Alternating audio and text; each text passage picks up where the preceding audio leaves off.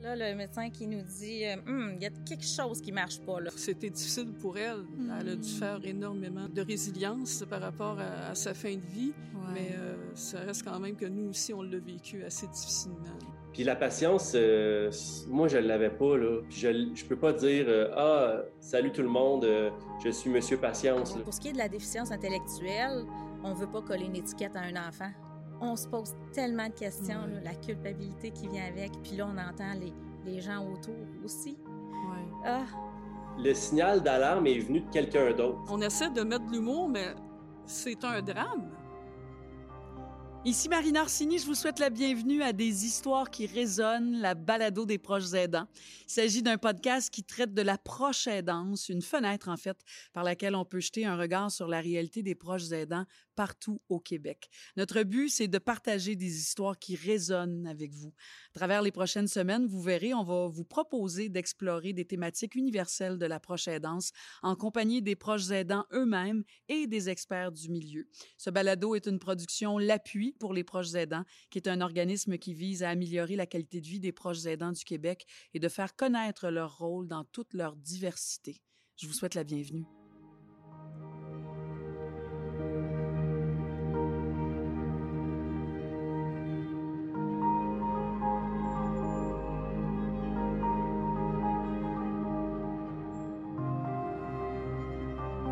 Avait envie de parler de la découverte de la maladie, le moment là, où tout bascule, où le diagnostic tombe.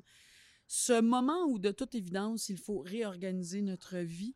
Nous allons euh, débuter avec euh, une jeune maman, Mélanie Boisclair, maman de quatre enfants, dont euh, Rachel, qui a 12 ans, qui est née avec une déficience intellectuelle. Bonjour, Mélanie. bonjour, Marie. Ça me fait plaisir. Vous avez fait le chemin en plus, la route jusque de Trois-Rivières vers Montréal. C'est très apprécié. Ouais, ça fait plaisir. Mélanie, dans votre cas, euh, le diagnostic n'est pas tombé à la naissance de Rachel. là. non, moi, j'ai eu une naissance bien normale. Je ne m'attendais pas à rien de spécial. J'avais un, un beau quatrième bébé qui semblait être parfaitement en santé. Alors, racontez-nous un peu euh, votre parcours, en fait, là, avec, euh, avec Rachel? Ben, après quelques mois, euh, on voyait qu'elle était plus molle un peu, qu'elle se développait pas comme les autres enfants. On se dit, ah, des fois, moi, t'as rendu, c'était ma, c'est ma quatrième, donc. C'est ce que j'allais dire. On a de l'expérience. On a de que- l'expérience, mais aussi on est moins stressé, hein, rendu au quatrième. Donc, euh, j'étais pas tant stressée. Je me disais, il y en a des plus longues que d'autres, ça fait que je vais attendre un petit peu. Mais à un moment donné, euh, après un rendez-vous médical, deux rendez-vous médicaux, là, le médecin qui nous dit, euh, Hum, il y a quelque chose qui marche pas. Là. Normalement, à cet âge-là, là, même plus lente, elle devrait être en mesure de s'asseoir. Elle devrait commencer à se relever plus que ça, puis à ramper. Donc là, c'est là que tout a commencé. Donc, on est autour de quel âge, là?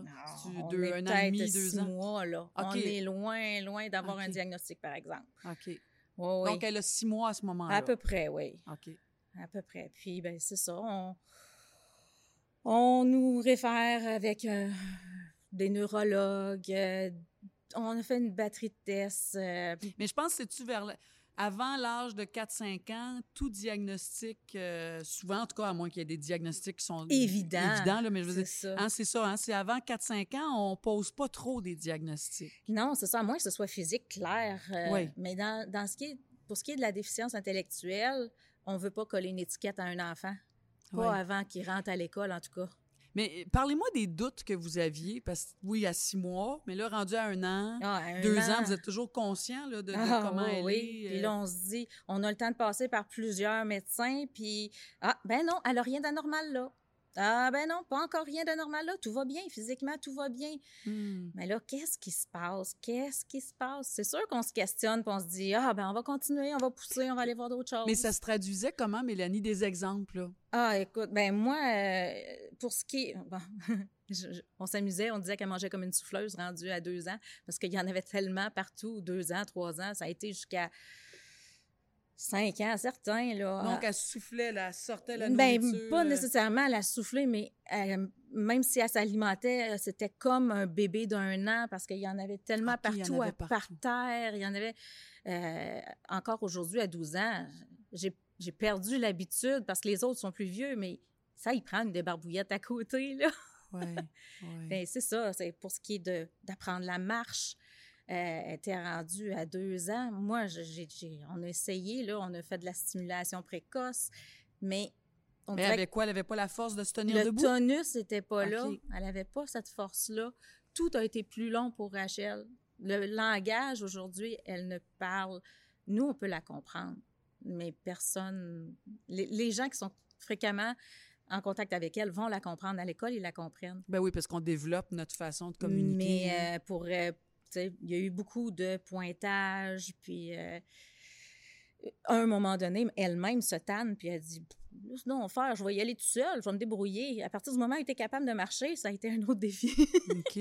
Mais même, là, tu sais, je pense à, à, bon, à un an, deux ans, elle marchait pas encore, là, deux ans et demi, trois ans. Là, elle parle-tu? Elle dit-tu des mots? Elle- Là, euh, ben, les premiers mots, le, le fameux papa-maman qu'on attend, là, on peut peut-être parler avec quoi? Avec Avais-tu 18 mois? Je m'en souviens plus exactement, mais tout a été tellement plus long. Puis là, pendant ce temps-là, vous, vous vous posez des questions ou vous dites, ben là, on, on vient d'aller voir tel médecin puis il a dit que pour Ben l'instant, là, il faut attendre. correct? Souvent aussi, c'est qu'on n'est pas tout seul à vouloir voir le médecin. Oui, non, puis ça. là, à un moment donné, ben ah, ben là, il faut, faut prendre des rendez-vous, puis c'est long, longtemps. À un moment donné, on finit par se dire, euh, ben, coudon, euh, elle est comme ça, puis on la prend telle qu'elle est. Ça prend un certain temps avant d'en faire un deuil. Ouais. Ouais. Mais petite, est-ce qu'elle allait déjà à la garderie? Après ça, il y a eu les étapes de l'école, j'imagine. Mais mettons, bébé, enfant, là, vous, vous êtes mère de quatre enfants, monoparentale en plus. Euh, vous êtes séparés du papa. Ouais. Euh, comment, comment, comment, Comment on s'organise? Oui. On s'organise. Ben, Tu moi- es-tu allée à la garderie? Oui, oui, ça a été une. Mais c'est ça, c'est que rien n'y paraissait. Puis moi, euh, j'ai recommencé très, très tôt à travailler à ma quatrième parce que je venais de me séparer. Euh, donc, j'avais pas le choix. Ouais. Donc, j'ai recommencé très tôt à travailler. Vite, vite, être allée à la garderie. La culpabilité qui vient avec. Puis là, on entend les, les gens autour aussi. Ouais. Ah, on- des fois, on a juste envie de leur dire, regarde, mêlez-vous donc vos affaires. On fait déjà ce qu'on peut, là, tu sais. Ouais. J'ai pas besoin que tu. J'ai pas besoin d'être jugée. J'ai juste. Moi-même, je suis capable de le faire, de me juger puis de me questionner. Ouais, c'est sûr. Hein? fait qu'il y a eu cette portion-là. Oui, elle est allée à la garderie. Euh, elle Là allait. aussi, ça se passait pas comme ça devait Ben, normalement non. se passer pour les intervenantes ou pour les... les... Pour moi, c'était hyper important qu'elle aille dans un milieu de garde familial parce que justement, ils sont moins nombreux. Puis il y en avait déjà une plus vieille avec. Fait au moins, j'avais la sécurité de savoir que ma plus vieille, elle pouvait, elle, elle pouvait la comprendre mieux, elle pouvait, elle pouvait aider l'éducatrice, entre guillemets. C'est ça, j'allais dire, éducatrice, effectivement. Donc, ça, ça se pouvait? Oui, ça se pouvait. Puis en plus de ça, ben là, je savais que c'était un défi supplémentaire dans les organisations, dans les installations. Euh, accepter un enfant qui est différent, qui a un handicap, ça prend un plus de temps, ça prend. C'est ça, c'est. Donc, on- vous avez eu dit- la chance de trouver ça. Oui. Vous avez trouvé un Oui. endroit qui, justement, vous ont accueilli, ont accepté. L'éducatrice était, était euh, Oui, j'ai été chanceuse. formée pour euh, s'occuper de Ben, elle votre était fille. ouverte. Elle était je pense ouverte, que ça ouais. prenait pas tant. une- Tu sais, comme nous autres, on n'a pas de formation quand on vient, quand on vient avec un enfant qui vient au monde différent. Là. Fait elle était comme moi, puis elle était ouverte à accueillir. Que... Mais c'est vrai que c'est difficile pour eux autres aussi parce que ils- on a une limite de, euh, de deux poupons 0,18. Euh, mais quand Rachel, elle a passé son 18 mois, là, elle avait les mêmes besoins qu'un poupon. Là. Hmm. Fait que c'était, c'était un défi. Mais vous dites aussi que très souvent, on n'a pas de ressources avant d'avoir eu un diagnostic. Ah. Fait que je sais que vous, vous avez eu le diagnostic. Rachel avait six ans. On n'a pas eu le choix. Fait que là, les six premières années de sa vie, vous vous promenez d'un spécialiste à l'autre, très certainement, d'un médecin à l'autre pour essayer de comprendre et de trouver. Euh, mais comment, comment on gère ça, la gestion de tout ça? Parce qu'en plus, vous avez trois autres enfants, là. On fait ce qu'on peut. Ouais. on fait ce qu'on peut. On vit avec le doute. On finit par se dire, euh, ben moi, c'est clair que les plus vieux en ont écopé aussi parce que je pouvais pas être autant présente que j'aurais voulu pour eux autres. Ben là, excuse-moi, faut que j'aille m'occuper de Rachel, là. Euh, non, j'ai pas le temps, là, de ça, là. Euh, Rachel est dans le bain. Tu veux-tu jeter un œil sur Rachel pendant que je vais juste aider ta sœur avec ses devoirs? Ça, ça s'est-tu quand même bien vécu au sein de votre famille avec les trois autres enfants? C'était la plus jeune en plus, fait que c'est d'aider la petite sœur. J'imagine qu'il y a quelque chose de naturel aussi Il y a là-dedans. quelque chose de naturel, mais veut, veut pas, nos enfants deviennent eux-mêmes des proches aidants. Puis c'est plus lourd pour eux autres. Puis quand on est monoparental, comment on vit ça? Parce que là, le papa le vit aussi, lui aussi, mais dans, dans deux lieux différents. Ouais. J'imagine que ça demande à être complice, pas à peu près. Oh, écoute, c'est une source aussi de conflit. Certainement, parce que déjà, des enfants, ça peut être une, une source de Une conflit, même quand on vit partagée, ensemble. c'est ça. Mais tu sais, déjà, quand on vit ensemble, on Oui. a chacun nos façons de voir les choses. Mais là, en plus, on parle d'une, garde partagée avec un enfant qui a des besoins Ouais, ouais. particuliers. Ça aussi, ça a dû être un défi. Euh, c'est c'est toujours un défi. Ça continue à être un défi parce que on s'en sort pas. Mais euh, c'est sûr qu'il y a eu la, la période la- la- de l'enfance, la petite enfance, que c'est moi qui étais responsable de Rachel principalement. Et puis, euh, c'est moi qui allais à tous les rendez-vous. Parlons-en du deuil. Il y a un deuil pour un parent Oui. euh, d'avoir un enfant qui a des besoins particuliers. On le vit comment, ce deuil-là, Mélanie? On s'en aperçoit pas quand ça. Ah non? Ah non, ça se fait tellement graduellement avec le temps que à un moment donné, puis, puis le quotidien, c'est ça, la vie, ça va tellement vite. Euh, Mais si on avait à dire, là, un courte moment, liste de deuil, ça serait quoi? Comment on peut énumérer ça? Les deuils par rapport à Euh, ben, les premiers, les premiers deuils, ça a été, OK, euh, je vois qu'elle se développe pas au même rythme que les autres. Fait que elle, ça va être plus long dans tout. Fait que ça, c'est le premier deuil à faire. Deuxième deuil, c'est, OK, il n'y a pas de médicamentation, il n'y a pas de rien, on n'a pas rien trouvé de physique, on peut pas l'associer à rien comme maladie. On, ça, on a un gros point d'interrogation. Garde, c'est pas grave, on va vivre avec. Même si on le sait Mm. pas, ça... Ça aussi, c'est un deuil de ne pas être capable de mettre de mots là-dessus. Puis oui, de poser un diagnostic. Mais c'est utile. Des fois, c'est triste, là, mais je veux dire, il reste qu'à partir du moment où on le sait, c'est on comme sait à quoi s'attendre, on sait sa durée de vie, on sait d'autres problématiques qui sont associées à une maladie, par exemple. Nous, ça reste un grand inconnu encore. Fait que ça, c'est un deuil qui vient plus tard. L'autre chose, c'est quand on arrive pour rentrer à- dans une école. Ça, ça en est un autre. Complexe. Ouais, là, on se dit, je veux qu'elle ait, je veux pas qu'elle soit bousculée pour apprendre, je veux qu'elle ait une vie sociale, je veux qu'elle se développe à son rythme à elle. Euh, Qu'elle ait une vie normale malgré sa différence. C'est ça, hein, en fait? d'in- l'intégration dans une classe régulière. Elle l'a vécu en maternelle, mais là, quand, on, quand il faut faire une reprise de maternelle, là, ça a été là qu'on se dit, oui, on voudrait bien qu'elle aille dans une école, euh, mais pour rentrer dans une école, pour avoir des services spécialisés, ça prend un diagnostic. Hmm. On fait comment, là? Ça a été, ça a été plus difficile, là. Plusieurs étapes de deuil, en fait. hein? Ouais. Ouais.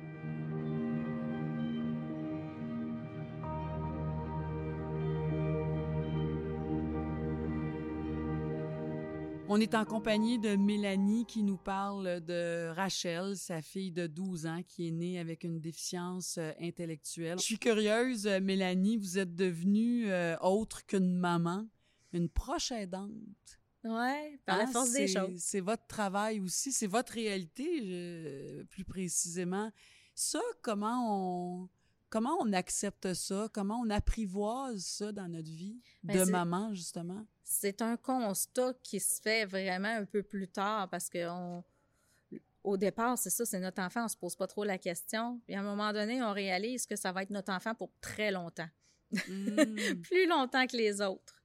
Et que là, il y a une vie là, qui, va, qui va suivre là, après l'école, euh, qu'elle va voir, elle va se retrouver avec un désir, elle aussi, d'autonomie. Elle va se retrouver à avoir un, un besoin d'avoir sa vie à elle Son intimité. son intimité, puis faire des choix pour elle. Et puis là, puis on réalise en même temps que, bon, le travail, euh, avoir- subvenir à ses besoins, euh, ça va être... Elle pourra peut-être pas le faire tout seul. Ouais. Euh, J'avoue que là, je m'y suis pris d'avance, mais je pense que j'ai bien fait de magasiner déjà autour. Qu'est-ce qui existe pour euh, les personnes, justement, qui ont, euh, qui ont des difficultés comme Rachel? Qu'est-ce qu'on va pouvoir avoir comme service? Parce que oui, si je décide de la garder avec moi pendant son C'était ma prochaine question. C'était ma prochaine question. J'imagine qu'on pense à ça. le futur de notre enfant, la vie avec Rachel. Est-ce qu'elle va être avec vous toute votre vie? J'imagine que c'est. On est obligé de se poser ces questions-là. On est obligé. là, C'est pas comme c'est pas comme mon grand ado que je, je me doute bien lui qui va s'en aller bientôt. Lui, mais elle, je le sais. Puis on- oui, je me questionne. Je me suis toujours in- je me suis toujours donné un point d'honneur à ce que mes enfants ils tiennent ensemble parce que je me dis je ne serai pas toujours là non plus. Hmm. Fait que euh, je, je me suis me suis informée sur euh, les, les, les, les ressources ou les habitations adaptées. Exact. Euh, Est-ce que je vais la garder avec moi? Qu'est-ce que ça implique aussi? Les répits, qu'est-ce que... euh, puis même, même pour ce qui est de la tutelle, ça a l'air tellement complexe. Je, à juste 12 ans, là, mais je commence à y penser Il faut y sérieusement. penser d'avance. hein. Je commence à y penser Parce que là, déjà, sérieusement. oui, elle va à l'école, donc ça vous donne un certain répit, mais vous, vous travaillez à temps plein aussi. Ouais. Euh, et donc, de penser, est-ce que les ressources vont continuer à se développer? Hein? Parce que peut-être qu'on veut pas un CHSLD Eh pour non, notre, notre grande fille. Euh, on veut une résidence. Euh, Il y en a. Est-ce qu'il va en avoir plus? Avec, qui vont répondre encore plus aux besoins de chacun? Mais je pense que c'est quand même sage. De, de, de- c'est quand même une réalité à laquelle il faut faire face. Hein? Moi, je me considère chanceuse parce que je suis, je suis bien entourée. Euh, parce que je travaille dans un organisme communautaire, puis il y en a d'autres autour, puis ah, là, ça me permet d'avoir des contacts avec d'autres. Fait que je sais que dans le coin où je travaille, il va y avoir quelque chose qui va se construire bientôt. Puis ça m'a permis de mettre mon nom sur la liste d'attente. On verra quand elle sera rendue à 18 ans. Ça nous permet un certain soulagement, ça nous rassure. En tout cas, c'est ça, hein? C'est qu'on veut Oui, être ben, rassuré. Pour moi, continuer d'avoir une vie, mais aussi pour elle. Qu'elle aussi puisse continuer à se développer puis avoir sa vie. Parce que Hmm. je le vois que sa fin de semaine, elle peut la trouver longue des fois avec nous autres, toujours voir le même monde. Aussi, aussi, hein, on pense à elle aussi, pas juste à votre réalité, mais la sienne également. Mélanie, merci vraiment beaucoup d'avoir fait la route de Trois-Rivières aujourd'hui pour venir nous, euh, nous parler de votre rôle de maman, nous parler de Rachel, de votre réalité. Euh, c'est sûr que ça résonne chez les gens qui nous écoutent et c'est un beau cadeau. Je vous remercie infiniment. Ça fait plaisir. Bonne route. Merci.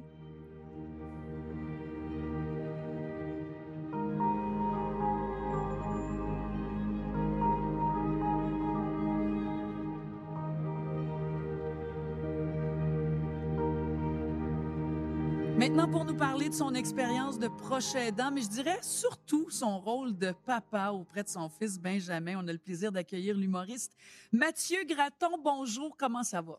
Salut Marina, ça va très bien, toi? Oui, je suis très contente que tu aies accepté euh, notre invitation parce que je trouve que, que tu es un bel exemple euh, de, de, de cette vie-là avec un fils autiste. Euh, Je trouve que tu es inspirant. Sa maman aussi, Patricia Paquin.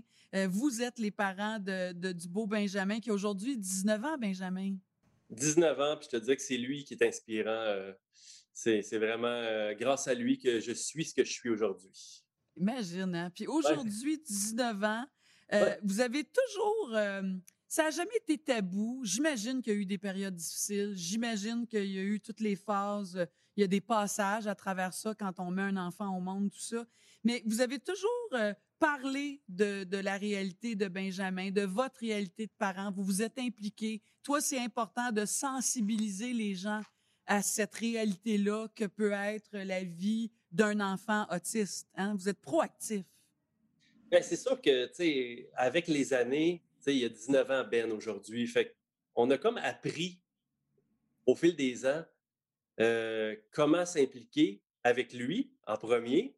Euh, avant de s'impliquer avec les autres euh, puis vouloir faire des projets, il fallait que Patricia et moi, on, euh, on s'implique avec notre garçon. Être sûr euh, qu'on faisait tout ce qu'on pouvait Hmm. pour que lui puisse évoluer, je dirais, le plus normalement possible dans la société, qui est souvent pas discriminatoire, mais disons que des fois, on a besoin de travailler fort pour faire, pour, Notre place. Pour faire notre place. Puis c'était ça notre objectif euh, à peu près dès le départ. Patricia, avant moi, moi, au fil de, de- départ, était un petit peu avant moi, par exemple.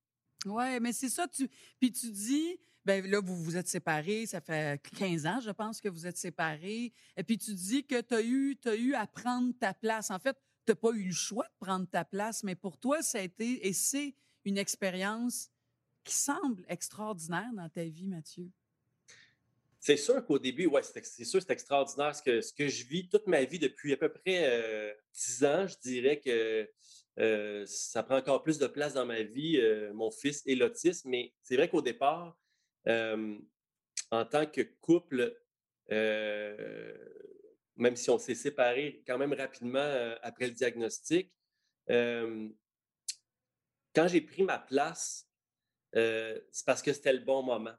Tu sais, deux mmh. personnes en même temps qui, qui, ont deux façons de travailler avec un enfant, parce que nous autres, c'était travailler. Tu sais, c'était pas la vie, du, le quotidien qu'on aurait souhaité au départ, tu sais, aller jouer au parc. Tu sais, on avait tout ça, mais en plus, il fallait travailler avec lui. Il y avait une job, cet enfant-là, à trois ans, pour pouvoir apprendre à lire. c'est drôle, Patricia, l'autre jour, elle m'a ressorti des pictogrammes avec des petits mots imprimés et plastifiés. Et il y avait trois ou quatre ans et il n'était pas capable de faire des phrases de plus que trois mots.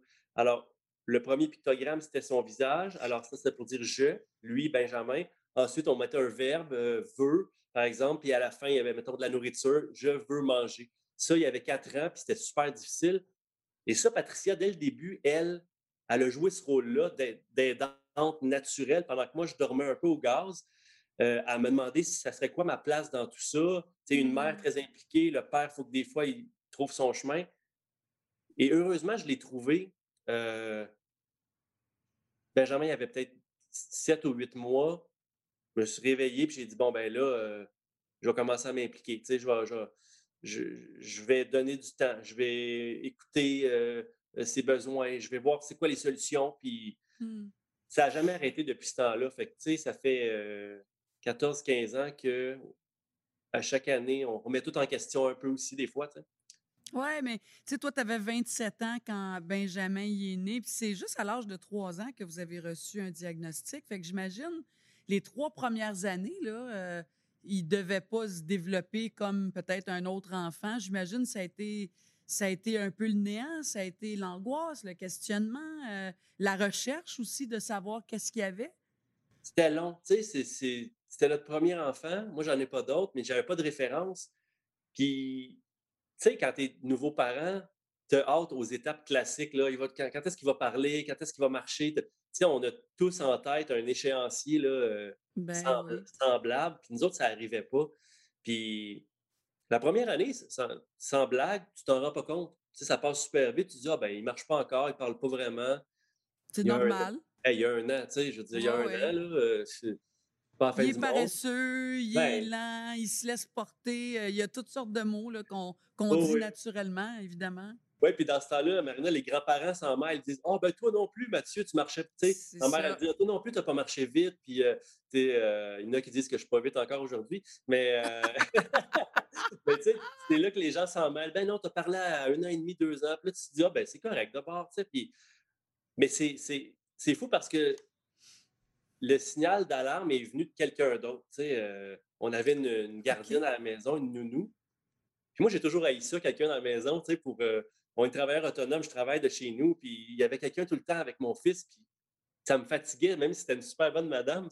Mais le point positif dans tout ça, c'est elle, comme elle avait euh, eu la chance. Elle a allumé la lumière. Elle, hein. elle avait vu des enfants. Elle était, c'était pas la première famille pour qui était nounou. Puis elle, elle a allumé, elle a dit, ben là, euh, on n'a pas aimé ça quand elle nous a dit ça, là, euh, qu'il y avait un problème. Puis tu sais, on est allé vérifier à Sainte-Justine, puis c'était ça. Puis oui, c'était le, le jour 1, le diagnostic, c'est le jour, c'est le jour 1 où tu te fais dire, ben dans le fond, tu vas être parent toute ta vie. Comme, tous les parents, mais parents impliqués. Tu, vas avoir un enfant toute ta vie.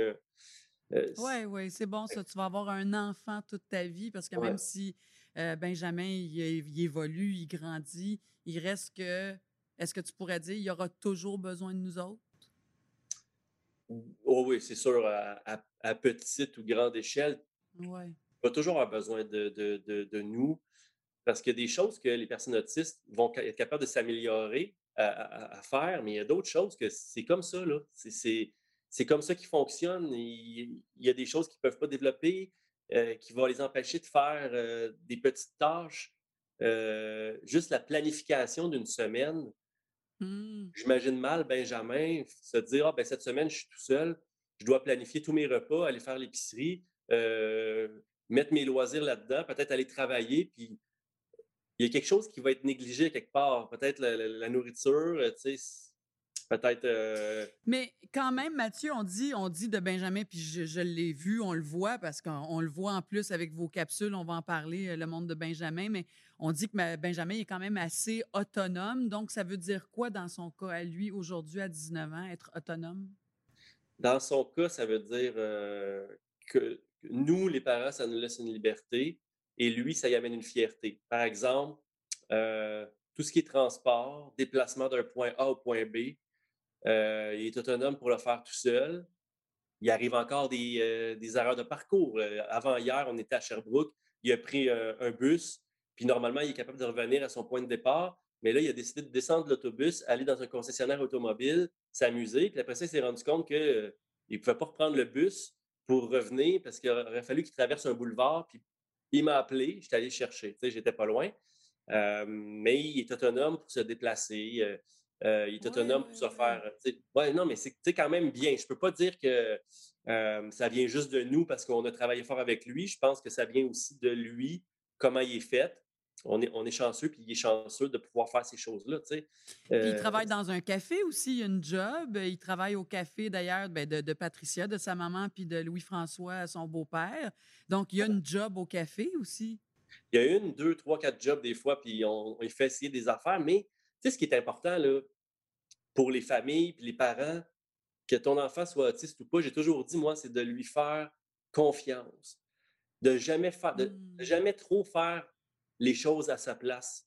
Parce que c'est un réflexe de parent qui est nuisible quand ton enfant il a le potentiel. C'est sûr que des fois, il y a des enfants qui ont besoin d'aide. Tu ne vas pas les laisser se, débrouiller tout seuls s'ils ne sont pas capables, ils ne sont pas capables, mais je pense qu'on devrait faire je pense qu'on devrait faire plus confiance à nos enfants, puis qu'ils se plantent à la limite deux, trois fois, puis qu'on réalise, bon, ça, c'est pas, pas faisable, on va t'aider, mais ça, es-tu capable de travailler euh, à la caisse, prendre le temps de lui montrer? Benjamin, il a tout assimilé ça, puis tu sais, c'est plus on y en montre, plus notre charge à nous d'aidants ou de, de, parents diminue. C'est sûr que de lui montrer, ça demande énormément de temps parce que ça ne se fait pas en claquant des doigts, puis il faut répéter, si ça ne marche pas verbalement, il faut essayer d'une autre façon. Mais chaque petit acquis diminue notre rôle, notre, euh, notre charge. Euh, il appelle ça la charge mentale, entre autres, mais la charge de travail parental. Mais tu as dit euh le mot patience, Mathieu. je veux dire, on, c'est pas parce qu'on a un enfant autiste qu'on a acquis ça dans notre vie. Fait que c'est quelque chose que tu as développé et ça, ça c'est un défi, là déjà, hein, on, on, élève un enfant, il faut répéter, mais quand on a un enfant autiste, il ben, faut peut-être répéter 100 fois plus. Fait qu'il faut développer cette habileté-là aussi comme parent. Oui, mais le problème, le problème c'est que c'est du cas par cas, mais des fois, c'est même mmh. pas de répéter la solution, mais parce qu'il y a d'autres, parce qu'il y a des façons de communiquer qui sont différentes avec eux. Puis la patience, euh, moi, je ne l'avais pas. Là. je ne peux pas dire euh, Ah, salut tout le monde, euh, je suis monsieur patience. Je, je, te dirais que c'est mon plus grand défaut, mon impatience. Et c'est, c'est vraiment pas compatible à être père d'un enfant autiste, d'être impatient. Comment on fait, comment on fait, Mathieu? Parce que tu es assez honnête pour dire que même aujourd'hui, à 19 ans, puis la patience, ça n'a jamais été ta force. Fait comment tu t'es outillé? Comment, comment tu t'es placé? dans quel angle pour être capable de développer ou en tout cas euh, je ne sais pas quel mot mettre là-dessus, mais la patience. Bien, quand tu réalises que tu fais une erreur, tu sais, euh, il y a du monde, en tout cas, moi, je fais partie de ceux-là. Je fais une erreur, on me le dit ou je le réalise par moi-même. J'essaie de travailler sur mes, comportements. Tu sais, euh, Je mmh. réalise, par exemple, que, bon, j'ai levé le ton à un moment donné. Ça ne marche pas, lever le ton là, avec des personnes autistes. Je vous le dis. C'est vraiment la pire solution. Mais tu sais, des fois, on se tombe ses nerfs, on est tout le temps ensemble. Puis là, il fait quelque chose, lève le ton, puis là, ça dégénère parce que lui, je lève le ton et il se désorganise. puis ben je l'ai d'en face là, que je viens de faire une erreur. Fait que là, je me dis, bon, OK, ça, là, Mathieu, là, c'est assez de t'améliorer. Puis, tu sais, ça me prend, des fois, je me retiens. Puis, des fois, je, tu sais, le fameux ton qu'on utilise pour ne pas se fâcher, là, genre, Benjamin, là, j'aimerais ça que tu ailles dans ta chambre ou euh, j'aimerais. Fais tes choses en. c'est comme si je t'avertissais, là. C'est comme si je t'avertissais, là. je m'auto, tu sais, je me, fais de l'autorégulation comme Mathieu, calme-toi, on va faire chacun nos affaires sur notre côté, on se reparle tantôt. Ça, c'est une technique euh, que j'utilise, de garder tout en dedans. c'est bon, c'est bon. Mais là, veux, veux pas, il y a 19 ans, si je me trompe pas, il finit l'école dans un an, là, Benjamin. Euh, Benjamin rêve d'autonomie, il l'exprime en plus. Lui, il veut vivre dans un condo moderne, c'est ça qu'il dit, hein? Ouais, ben c'est ça. le problème, c'est qu'on lui a mis ça dans la tête, j'imagine, parce que dans le temps, on vivait chacun dans des maisons modernes, à peu près, en tout cas nous autres. on, à un moment donné, on magasinait sur euh, des sites de, maisons, puis on, cherchait ça. Puis finalement, sa mère, puis moi, chacun de notre côté, on habite en campagne dans des vieilles maisons. puis lui, son rêve, c'est l'inverse. Fait que là, on est, C'est resté, lui. C'est resté le condo moderne. ouais, qu'est-ce qu'on fait avec ça? Je veux dire, ben, c'est une bonne question. Qu'est-ce que vous faites avec ça? Parce que là, il y a une autonomie, mais pas entière. Fait que, euh, on pense à de l'hébergement. C'est quoi la prochaine étape euh, pour vous, évidemment, mais pour Benjamin? Ben, dans notre rôle de parents, nous autres, euh, puis moi, c'est mon plaisir maintenant, c'est quasiment devenu mon quotidien, mais de développer, oui, on a développé son autonomie, puis on continue à le faire, mais c'est un peu comme si au quotidien, on jouait à un jeu vidéo dans lequel on doit s'occuper d'un personnage, de le faire évoluer dans le jeu, qui trouve un travail, qui gagne de l'argent. Tu sais, tu contrôles ton personnage, puis c'est toi qui, tu sais, c'est le parent qui fait comme en sorte que, ah ben là, Benjamin a un emploi. Bon, on va l'amener là, hop, il y a du plaisir, là, hop, il y a, des sous. Ah ben, il veut un condo. On ramasse de l'argent, il fait faire des affaires, puis il y a un partenaire qui rentre, qui, qui aime ses vidéos. Bon, Benjamin a un salaire. Benjamin travaille là, travaille là. On met tout ça de côté. De temps en temps, il peut aller magasiner, se gâter. On gère tout ça aussi. Tu sais. Je gagne ma vie à moi, mais je dois gagner celle de mon fils. Ben oui. Pour qu'il pour qu'il réalise ses rêves. Parce que si je veux pas qu'il réalise ses rêves, euh, ben, je vais, on va continuer à le nourrir, puis à l'habiller, puis le loger, puis on va se dire, ben écoute, c'était ça sa vie, mais il y a des rêves, tu sais, fait qu'on va les écouter. Exactement. Mais donc, ça serait quoi? Est-ce que ça se pourrait que Benjamin puisse vivre dans un appartement? Pas trop loin de chez nous, pas trop loin de chez Patricia, tu sais, si j'ouvre le, rideau du salon puis que je peux, je peux voir son adresse, ça serait l'idéal. Comme ça. Donc, ça se pourrait, là. Je veux dire, il y a quand même une autonomie. Ça serait quoi les lacunes? Où est-ce qu'il serait moins autonome, d'après toi? Ah, si tu voyais sa chambre des fois, j'imagine même pas après un. Il faudrait y aller régulièrement. Ça devient un bordel avec de la vaisselle puis de toutes sortes d'affaires. OK, mais ça, moi, mon fils, il est pas autiste puis je vis ça.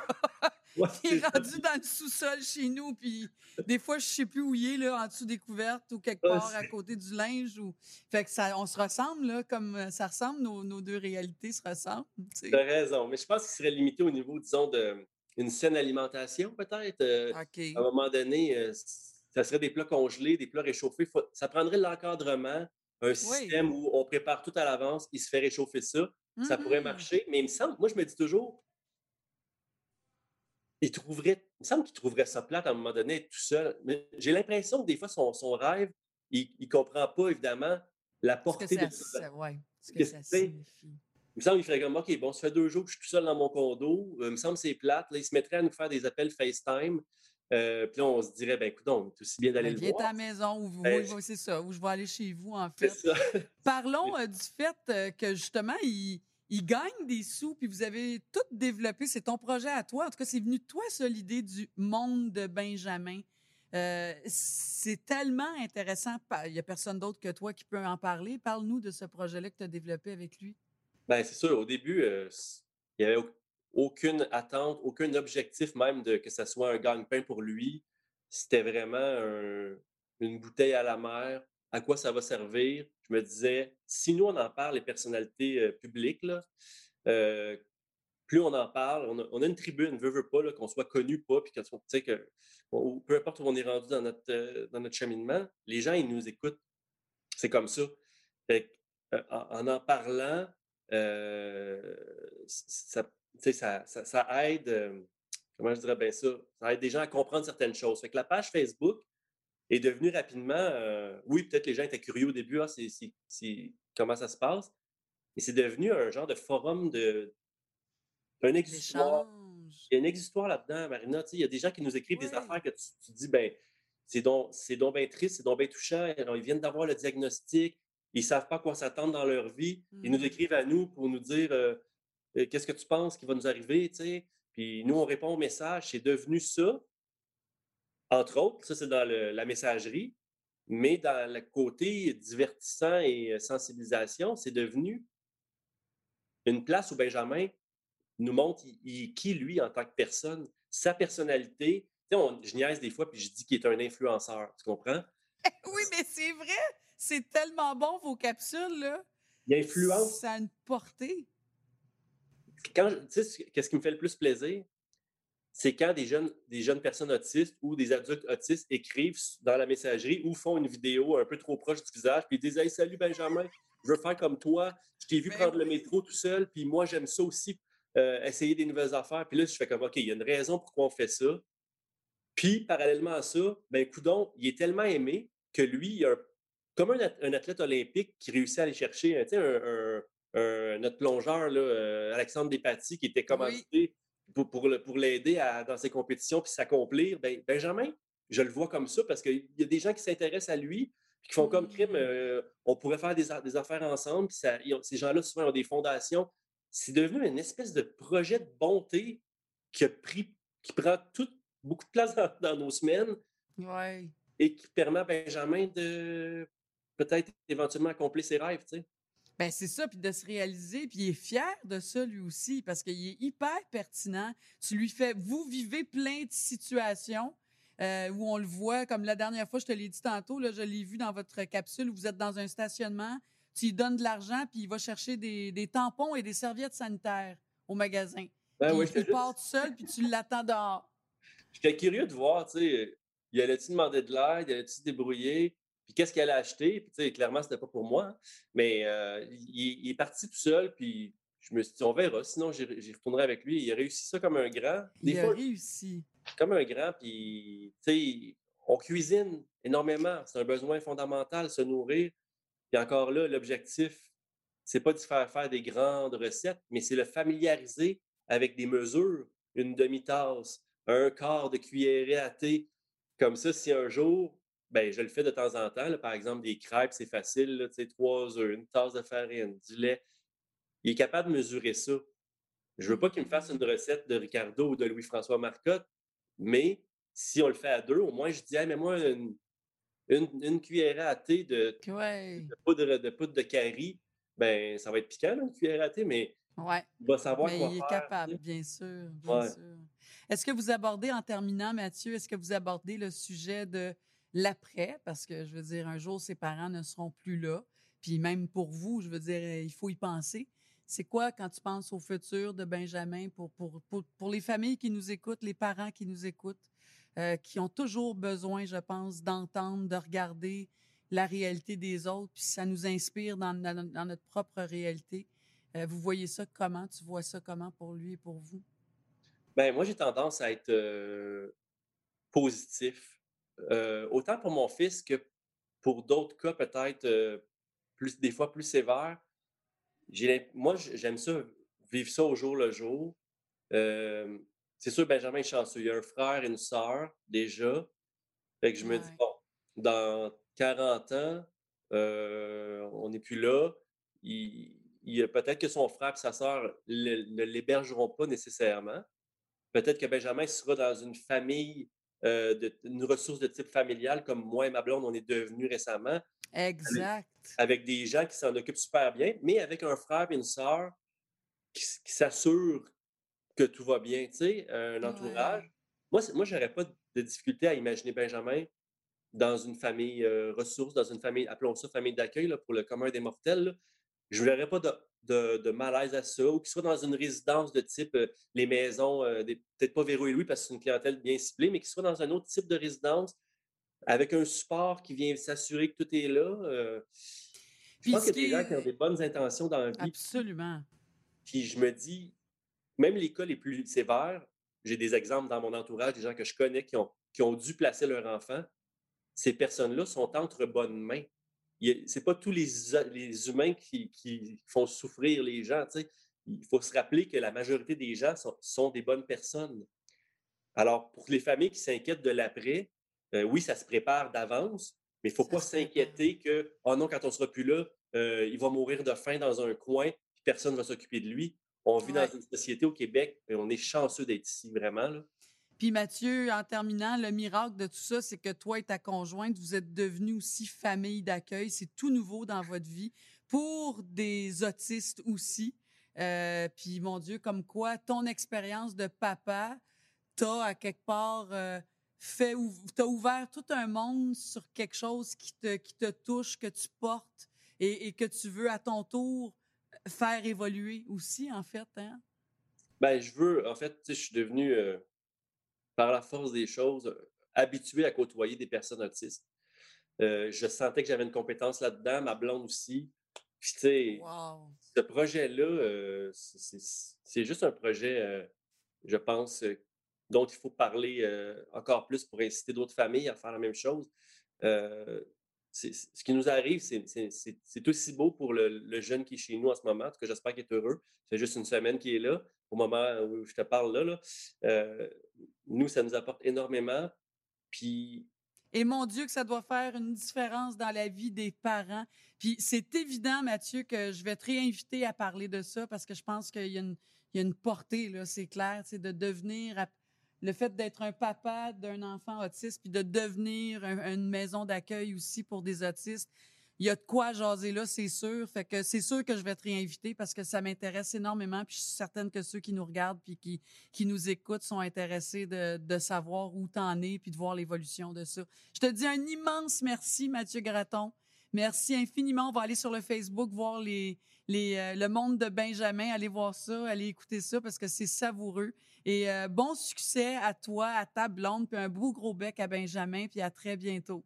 Merci aussi. Salut. Merci. Bye, Mathieu. Bye.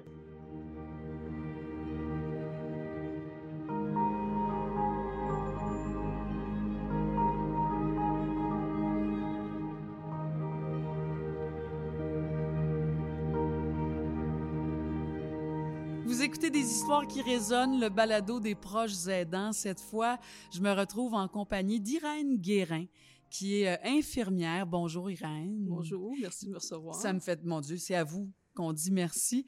Euh, on parlera pas de votre métier d'infirmière aujourd'hui, mais plutôt de votre rôle de proche aidante euh, auprès de non pas une personne, mais de deux personnes. Et ça, c'est au cours des 15 dernières années de votre vie. Oui, effectivement. Soyons honnêtes, c'est un bail. D'ailleurs, j'ai amené... Ah, c'est drôle parce que j'ai amené la photo de maman. Euh, maman est décédée exactement il y a trois ans hier. Hmm, du Parkinson. Votre mère était atteinte de Parkinson. Oui, de Parkinson. Et euh, maman est décédée des suites du Parkinson également. Elle est décédée d'une d'une infection urinaire qui a viré en septicémie. Euh, et c'est ça. Alors, ça me fait comme drôle parce que dans le fond, c'est un peu redonner la dignité à ma mère qui a fini ses jours d'une manière tout à fait, je m'excuse de dire, là, mais c'était c'était très difficile. C'était difficile pour elle. Elle a dû hmm. faire énormément de, de, de, de résilience par rapport à, sa fin de vie. Mais euh, ça reste quand même que nous aussi, on l'a vécu assez difficilement. Donc, votre mère, Solange, qui a été diagnostiquée de Parkinson, elle avait quel âge au moment de son diagnostic? Euh, elle devait avoir à peu près... Euh, elle avait, elle avait, sa elle avait, eu, elle avait débuté sa retraite. Euh, devait être à peu près, là, j'y vois de mémoire, mais il me semble que ça devait être à peu près dans les 65, 67 ans. Hmm. Et elle a vécu avec la maladie pendant 13 ans. Elle est décédée en 2018. Euh, vous avez frères et sœurs, votre père aussi, hein, tout, le monde a été quand même présent Absolument. dans ce parcours-là avec votre mère. Euh, les signes, les premiers signes de la maladie se sont manifestés comment du côté de votre mère? Maman chutait. Euh, elle a tellement chuté de, de foi. Évidemment, comme c'était supranucléaire au niveau euh, euh, des, des, des, neurones de la, matière grise. Alors, c'est ce qu'elle ce qu'elle faisait, c'est qu'elle avait commencé à avoir des problèmes de déglutition. Alors, la, la, la elle s'étouffait facilement. Elle s'étouffait facilement, mais c'est pas les premiers signes. Les premiers signes, ça a été vraiment des pertes d'équilibre. D'ailleurs, c'est un des premiers symptômes, les pertes d'équilibre, les chutes. Elle chutait euh, continuellement. Et donc, euh, elle avait dans la soixantaine avancée quand elle a reçu son diagnostic. Elle a vécu combien de temps dans sa maison, là, autonome? euh? Euh, elle a été euh, restée dans un appartement pour personnes âgées. mon Dieu, là, c'est là, vous me posez une question, je, je m'en rappelle plus tellement, mais je pense qu'elle a resté quand même. Ça, c'est quand même encore semi-autonome, Ah, là? oui, oui, semi-autonome. Oui, oui, oui. Puis jusqu'à jusqu'à un certain niveau. Disons qu'elle a été, euh, les cinq dernières années, ça a été là, les, les pertes euh, qui étaient, que là, elle était en RI, puis là, après ça, éventuellement, les, la- la der- les deux dernières années, a été en, en CHSLD parce qu'elle était plus capable. là, du tout. Et vous, Irène, à quel moment vous avez pu constater que vous étiez devenue la proche aidante de votre mère? Ben, dès, le- dès le début, euh, on essayait d'aider maman. Bon, je dirais peut-être pas dès le début, parce que maman a été, euh, elle a été une combattante euh, assidue. Elle a fait toutes les... Elle lisait continuellement euh, sur le domaine. Elle suivait toutes les consignes Toutes- là, toutes par les rapport à sa maladie. euh, elle- Je vous écoute puis je vous, je vous regarde parler, Irène. On sent que c'est quelque chose qui est chargé comme sujet. hein, tout ce parcours-là de votre mère, euh, ça m'amène à vous, vous comme proche aidante, vous comme la fille de votre mère. Comment vous avez vécu ces, cette période-là, ces étapes-là, en fait, euh, à travers la maladie de, de votre mère? je dirais que les, euh, les dernières années, je dirais probablement, probablement les six dernières années de Maman, c'est surtout pour aider Maman à redonner sa dignité. Euh, redonner sa dignité, ça implique évidemment de montrer aux gens que Maman, elle entend tout ce qu'on dit. Euh, maman, elle, elle est, elle est consciente, elle a, elle a des émotions, faut, faut y Mm. parler. C'est pas une personne démente. Euh, tellement qu'à un moment donné, même au niveau des unités de soins, je passais un peu pour la méchante parce que je mettais en, en doute certaines approches. En plus, vous êtes aussi. infirmière. Fait que, C'est sûr que euh, vous je un passais pour éveil. la mé- tu sais, Hmm. je passais pour la méchante. Il voulait pas m'avoir des plans de soins parce qu'il me trouvait trop trop fatigante là. Et euh, mais c'est c'est c'est sûr que on se sent impuissant quand on est euh, face à une personne qu'on aime. Puis là, moi, je le vis doublement parce que non seulement c'est presque du karma, moi, dans mon cas. C'est ma mère, elle a Parkinson, et mon mari, un an après, mais probablement, là, aujourd'hui, je le revois un petit peu plus tard, là, euh, avec un certain recul. C'est probablement que mon mari aussi avait des symptômes de Parkinson avant, mais j'étais tellement occupée avec maman que je voyais bien qu'il y avait un ralentissement. Je voyais bien qu'il y avait de quoi, mais, tu sais, j'étais trop occupée de m'occuper de ma mère. Ben, c'est justement, on va aller vers ça parce que ça s'arrête pas juste à votre maman. Ça se poursuit avec votre mari, en fait. Alors, il y a comme un chapitre 2.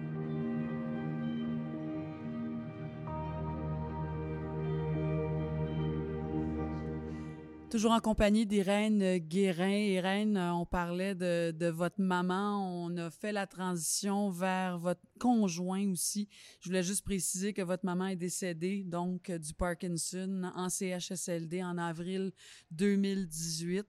Est-ce que vous diriez, euh, est-ce que ça a été comme un sentiment de soulagement pour vous? Ah non, pas du tout. Dans mon cas, ben, quelque part, oui, parce que là, euh, l'enfer que maman vivait, euh, c'est, ça s'est fini. À ce moment, elle vivait, c'est comme maman elle était comme dans un sarcophage vivant. Juste euh, avant euh, notre transition, euh, vous avez utilisé le mot karma.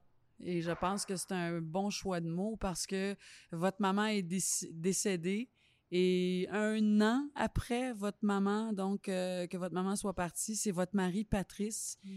euh, âgé de 66 ans, qui lui a reçu également un diagnostic de Parkinson. Oui, effectivement. Euh, en fait, euh, euh, mon mari s'est fait rencontrer à son travail. Il travaillait, il travaillait, à- il travaillait jusqu'à l'âge de 64 ans, euh, où là, il s'est fait rencontrer par son, son supérieur immédiat, puis il dit T'es bien trop lent.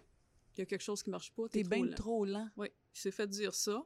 Alors évidemment, le Parkinson est souvent interrelié avec des troubles de l'humeur. Ça amène souvent, euh, soit que c'est, précurseur de la dépression, ou soit que ça amène. Évidemment, quand tu as un diagnostic de Parkinson, c'est super. Non, les gens, ils en, dépriment. euh, en- en dépriment. dépression. Et il, il s'est tapé une dépression. On l'a mis sur antidépresseur. Et euh, l'antidépresseur, à ce moment-là, j'ai commencé à remarquer qu'il y avait des troubles de sommeil. Euh, et euh, quand je dis troubles de sommeil, c'est genre crier, sauter dans le lit, les, baguettes dans les et euh, tomber en bas du lit quatre fois par semaine. C'est moi qui dors pas, là. OK? Et, ça, c'est nouveau dans votre vie. On parle pas d'il y a cinq ou dix ans. Non, non, on parle d'il y a deux ans. ça fait deux ans, donc. Euh, c'est ça. Il y, a, il y a diagnostic il y a deux ans, fait que ça fait, ça va, ça va faire, euh, c'est ça, ça fait deux ans. Hein. Exact. donc, c'est très, très, très récent. Vous perdez votre mère. Déjà, vous l'avez vécu avec votre mère. Votre mère est partie. Même pas un an après, votre mari reçoit un diagnostic. et on est là aujourd'hui, là. C'est ça.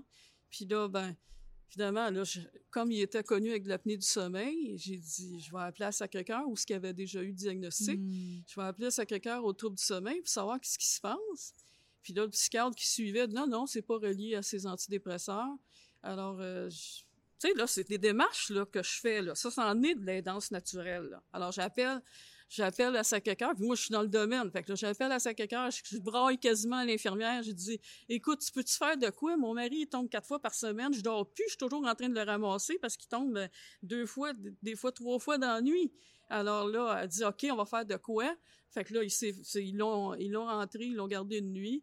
Et euh, deux semaines après, on a reçu un, rapport comme quoi c'était, il diagnostiquait une possibilité d'un type de démence. Puis là, il nommait les trois euh, types de démence, soit Alzheimer, soit Parkinson, puis l'autre, je me rappelle plus c'était quoi. Et, euh, et là, quand il a rencontré le neurologue, ils ont dit, ben, en fait, le neurologue, en le voyant, il a dit, Monsieur, vous avez déjà le Parkinson. Et c'est ça qui est, qui est sorti. Moi, je vous regarde, je vous écoute, Irène, puis j'ai juste envie de vous dire ou de vous demander comment, comment allez-vous, vous? Ben, on fait avec, hein? On fait avec. Mais on fait comment avec? Qu'est-ce qu'on fait pour aller. Qu'est-ce qu'on doit aller chercher? Comment on fait pour se garder la tête en dehors de l'eau? Comment on fait pour rester saine? Comment on fait pour rester une aidante? Parce que vous êtes aussi l'aidante par la force des choses. Vous avez votre fils, vous avez un fils de 17 ans, paraît-il. Donc, choc pour lui aussi, ah j'imagine. Comment on fait? Surtout que mon fils a accompagné euh, sa grand-mère euh, aussi. Euh, comme aidant naturel. En fait, toute la famille s'est impliquée. On est une famille très unie et tout le monde s'est impliqué à différents niveaux. Donc, diriez-vous que vous avez de l'aide? Est-ce qu'il y a des gens qui vous donnent du répit? Est-ce que vous Je parlais pour ma mère. Je parlais pour ma mère. je parle pour mon, mon mari. évidemment, oui j'ai une certaine aide avec mon fils et, moi-même, mais c'est surtout euh, sur mon dos que, que les choses se passent. Et puis, je pense aussi que même les professionnels de la santé, comme mon mari, il est pas, il est pas techno tout, alors tous les messages se font par mail. Mon mari est prêt d'ouvrir un ordi. Euh, c'est moi qui dois souvent faire les réponses. C'est toi qui, qui vérifie il faut que je fasse l'épicerie, évidemment. Euh, il conduit pas, il est pas capable non plus. Puis l'autre aspect, c'est que mon mari n'est plus capable de faire des repas qui demandent de certaines séquences. Ça, c'est une autre affaire je remarque. Donc, il est quand même debout, il oh, il est capable de marcher, il est capable... il a perdu beaucoup de ses capacités, là. Il conduit plus. Non, non, il n'a jamais conduit. Euh, il n'était pas capable de... Et vous dites qu'il n'est pas capable de faire des activités là, avec des séquences.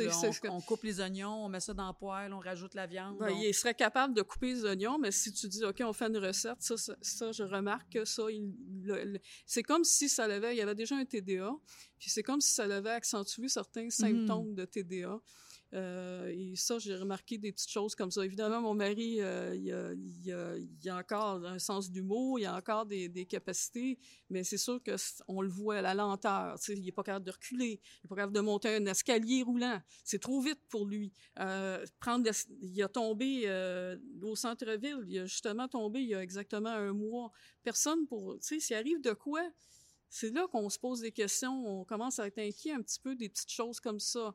On se dit aussi, bon, c'est quoi qu'il va falloir que je pense à faire? Euh, là, j'ai installé j'allais le dire, J'allais le dire. Quel est votre défi, vous, comme proche aidant? Des rampes, là, j'ai posé des rampes. Là, je dis, bon, il faut que j'installe la, chambre de bain, il va falloir que ça soit installé mieux, là. Ah, c'est ça. Est-ce que vous avez accès à des ressources, de l'aide? Qu'est-ce que vous avez trouvé? Ben là, quand on a téléphoné la première fois au CLSC pour avoir de l'aide, la première chose, ils ont dit, il est trop jeune, euh, il faut qu'il ait 70 ans pour avoir droit des services. Bon, ça a fini là.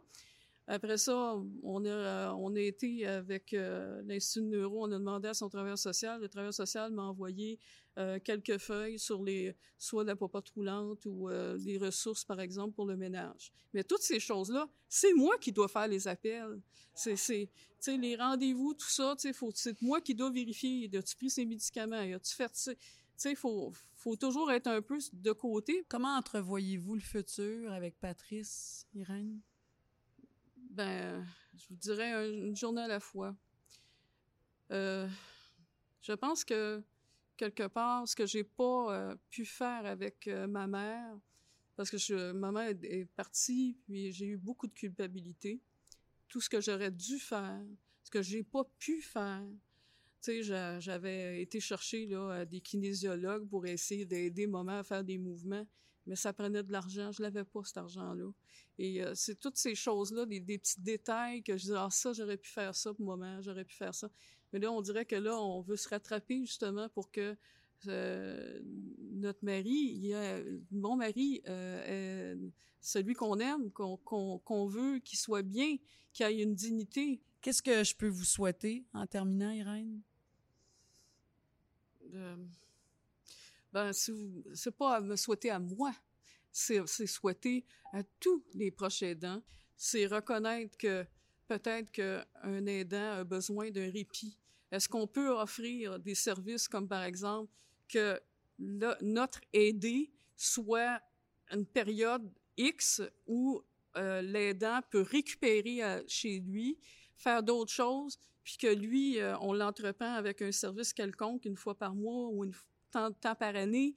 Est-ce qu'on peut offrir euh, plus de, de, services monétaires? Parce que être aidant naturel, c'est perdre 20 000 dollars minimum par année. Être aidant naturel, c'est pas être aidant naturel, c'est majoritairement être aidante naturelle, parce que c'est majoritairement des femmes. Et on le sait que les, la question est, est, est, quand même euh, une réalité. Un, un aidant sur quatre est aussi euh, dans les alentours de 45 ans. Alors, on a qu'on offre aussi des repas, qu'on offre des tickets pour les stationnements euh, quand on va au rendez-vous médical, parce que souvent, ben, les gens, on a besoin, comme quelqu'un comme mon mari, il faut absolument que quelqu'un, pratiquement des fois, l'accompagne, parce que là, je dis, qu'est-ce qu'ils t'ont dit?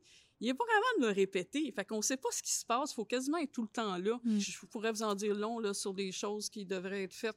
C'est pas, c'est pas juste la loi 56 qui a besoin d'être reconnue. C'est toutes les, les choses pour aider les personnes qui sont aidantes naturelles, qu'on qu'on les entend pas, ces personnes, ces, ces dames-là, des madames 85 ans qui vont voir le mari, euh, qui est au CHSLD tous les jours. C'est encore une réalité, hein. Absolument. Ben, Irène, écoutez, j'espère qu'on entend en tout cas votre message. Euh, il est assez clair. Euh, je vous dis un immense merci euh, d'être passé ben, nous voir puis de partager toutes ces tranches de vie-là parce qu'elles sont multiples avec nous aujourd'hui. Je vous souhaite la paix dans votre cœur. Je vous souhaite le pardon aussi parce que vous dites j'aurais aimé faire plus, mieux, différemment. Je pense que vous faites pas mal beaucoup euh, votre possible. On le voit dans votre feu, dans votre fugue, dans, dans votre fougue plutôt. Et euh, ben je vous souhaite, je vous souhaite que le meilleur. Merci beaucoup, Irène, à vous et votre euh, conjoint, votre fils aussi. Merci infiniment à tous.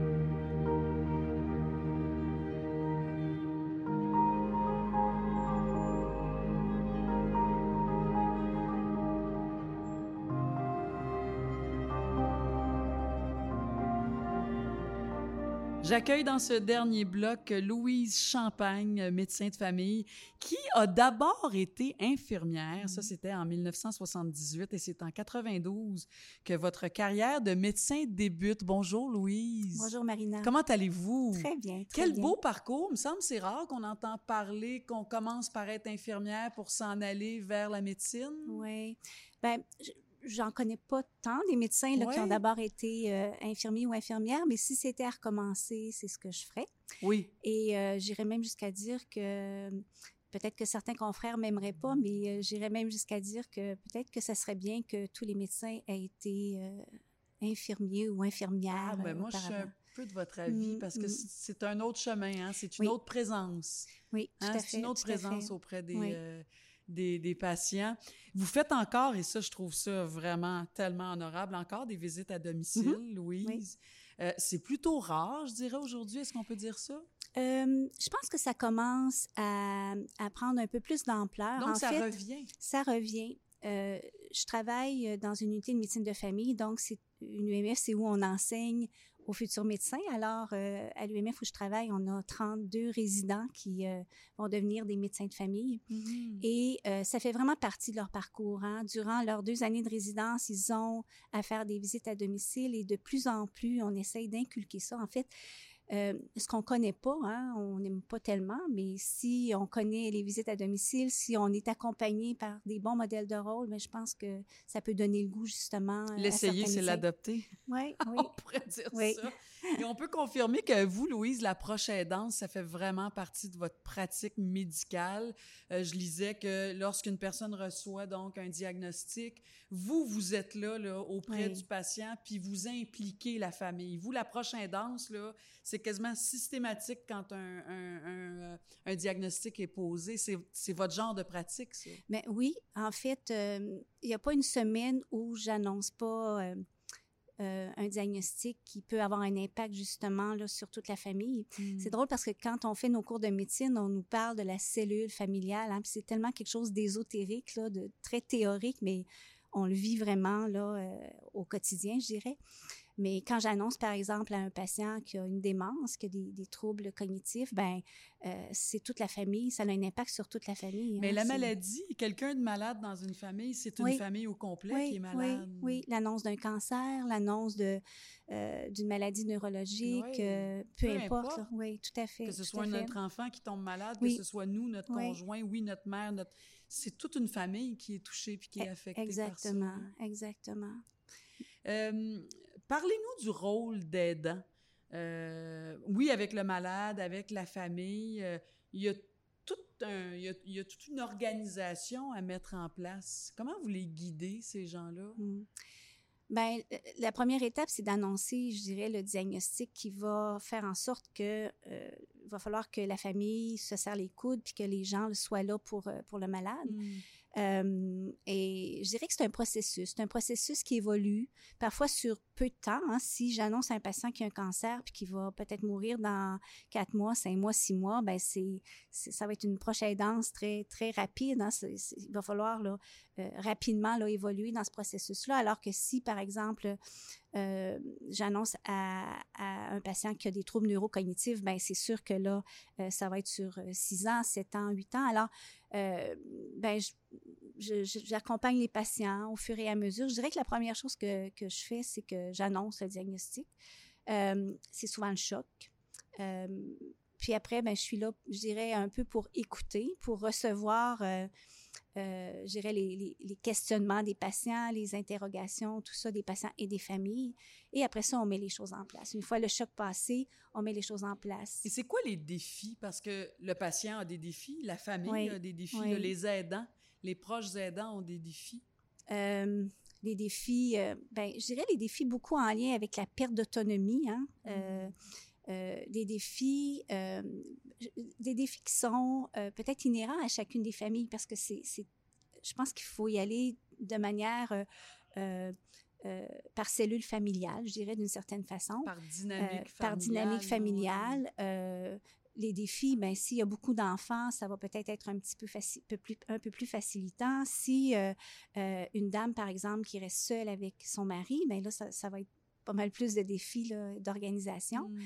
Euh, et ben, les défis, c'est en lien aussi avec les étapes de la maladie, tout dépendant de la maladie. Il y a des défis de, de, de perte d'autonomie, de, de retrait du permis de conduire pour les patients qui, euh, qui, qui ont une démence, par exemple. Puis ça, c'est... Des gros deuils, ça. Ah oui, c'est- j'ai l'impression à chaque fois que c'est, je, trouve que c'est peut-être le plus gros morceau que j'enlève euh, à l'autonomie d'un patient parce que ça peut avoir des impacts euh, si le conjoint, la conjointe ne conduit pas de voiture, ben tout, ce- tout ce que ça peut impliquer là, comme réorganisation, je dirais. Là. Alors, c'est des deuils euh, que, que les familles font petit à petit, mais que j'essaie d'accompagner là, au fil du temps. euh. Mm. Et, et qu'est-ce qu'on dit, docteur Champagne, à une personne qui a de la difficulté là, à lâcher prise, justement, sur les éléments sur lesquels ils n'ont Ah. aucun contrôle? Oui, le patient, mais hi, la famille, là, moi, je, je pense toujours à ma mère, je l'ai vécu. C'est tellement difficile. On se sent tellement euh, démuni, euh, on n'a pas de pouvoir, on n'a Mm. pas... euh, Ben, je pense que la première chose, euh, c'est que justement, je dis rien, j'écoute. Ouais, ça, je trouve ça intéressant. vous, vous dites, ne dites rien. Écoutez, Ouais. ça, c'est un défi. Ouais. Je dirais que c'est, la première chose. Je pense que hum, qu'est-ce, qu'on peut dire dans ce temps-là? hein? C'est, d'abord écouter, puis après ça, ben, j'essaie de, de- de cheminer avec les patients. J'essaie de, ben, j'ess- j'essaie de me rendre jusqu'au bout, justement, de, euh, je dirais, de, de, de cet épisode de soins-là, de la fin de vie de la personne, par exemple. là. Euh, mais en même temps, il y a, il y a des beaux, euh, il y a des beaux, euh, il y a des beaux parcours, je dirais, parce que ce que les patients m'apprennent, ce que les familles m'apprennent, c'est tellement la sérénité, la résilience, le don de soi, là, c'est. Parce que vous êtes aussi dans le précieux de la vie. Quelqu'un Ouais. qui sait qui est condamné, euh, que ce soit hein, à une longue maladie, euh, il reste que c'est des pertes d'autonomie, Oui. puis plus des, des deuils multiples. Oui. euh, Puis on met les choses en place au fur et à mesure, hein. Puis heureusement qu'on a toute une équipe autour de nous, parce que moi, j'y arriverai jamais seule. là.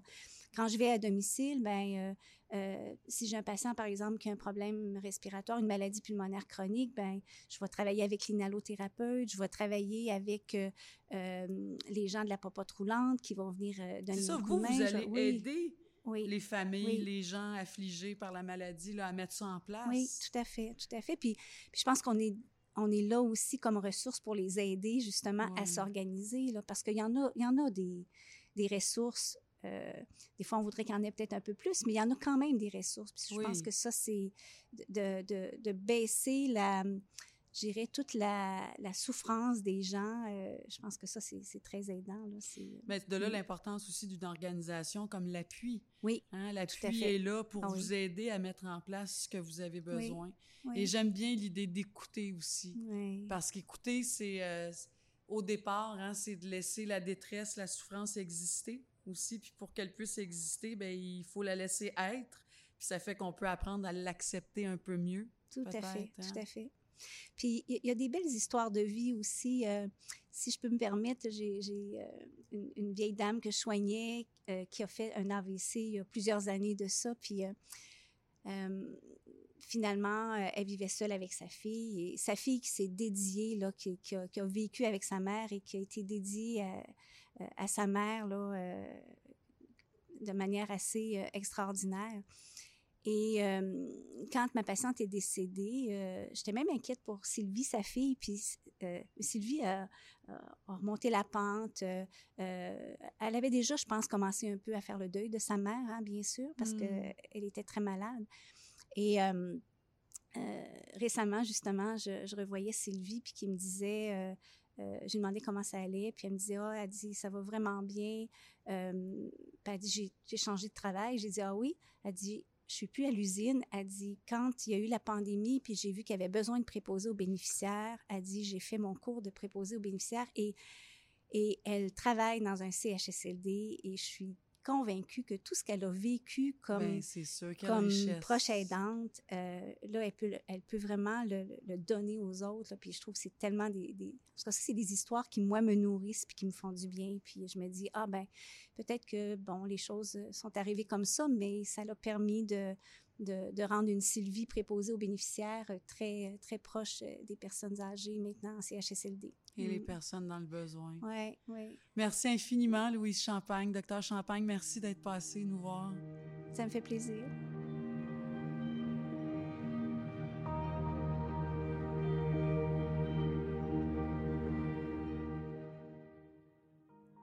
J'allais vous dire, j'espère que les témoignages entendus aujourd'hui ont su résonner en vous, mais je dirais plutôt, je suis convaincue, en fait, que les témoignages que vous avez entendus aujourd'hui ont pu, en quelque sorte, vous consoler.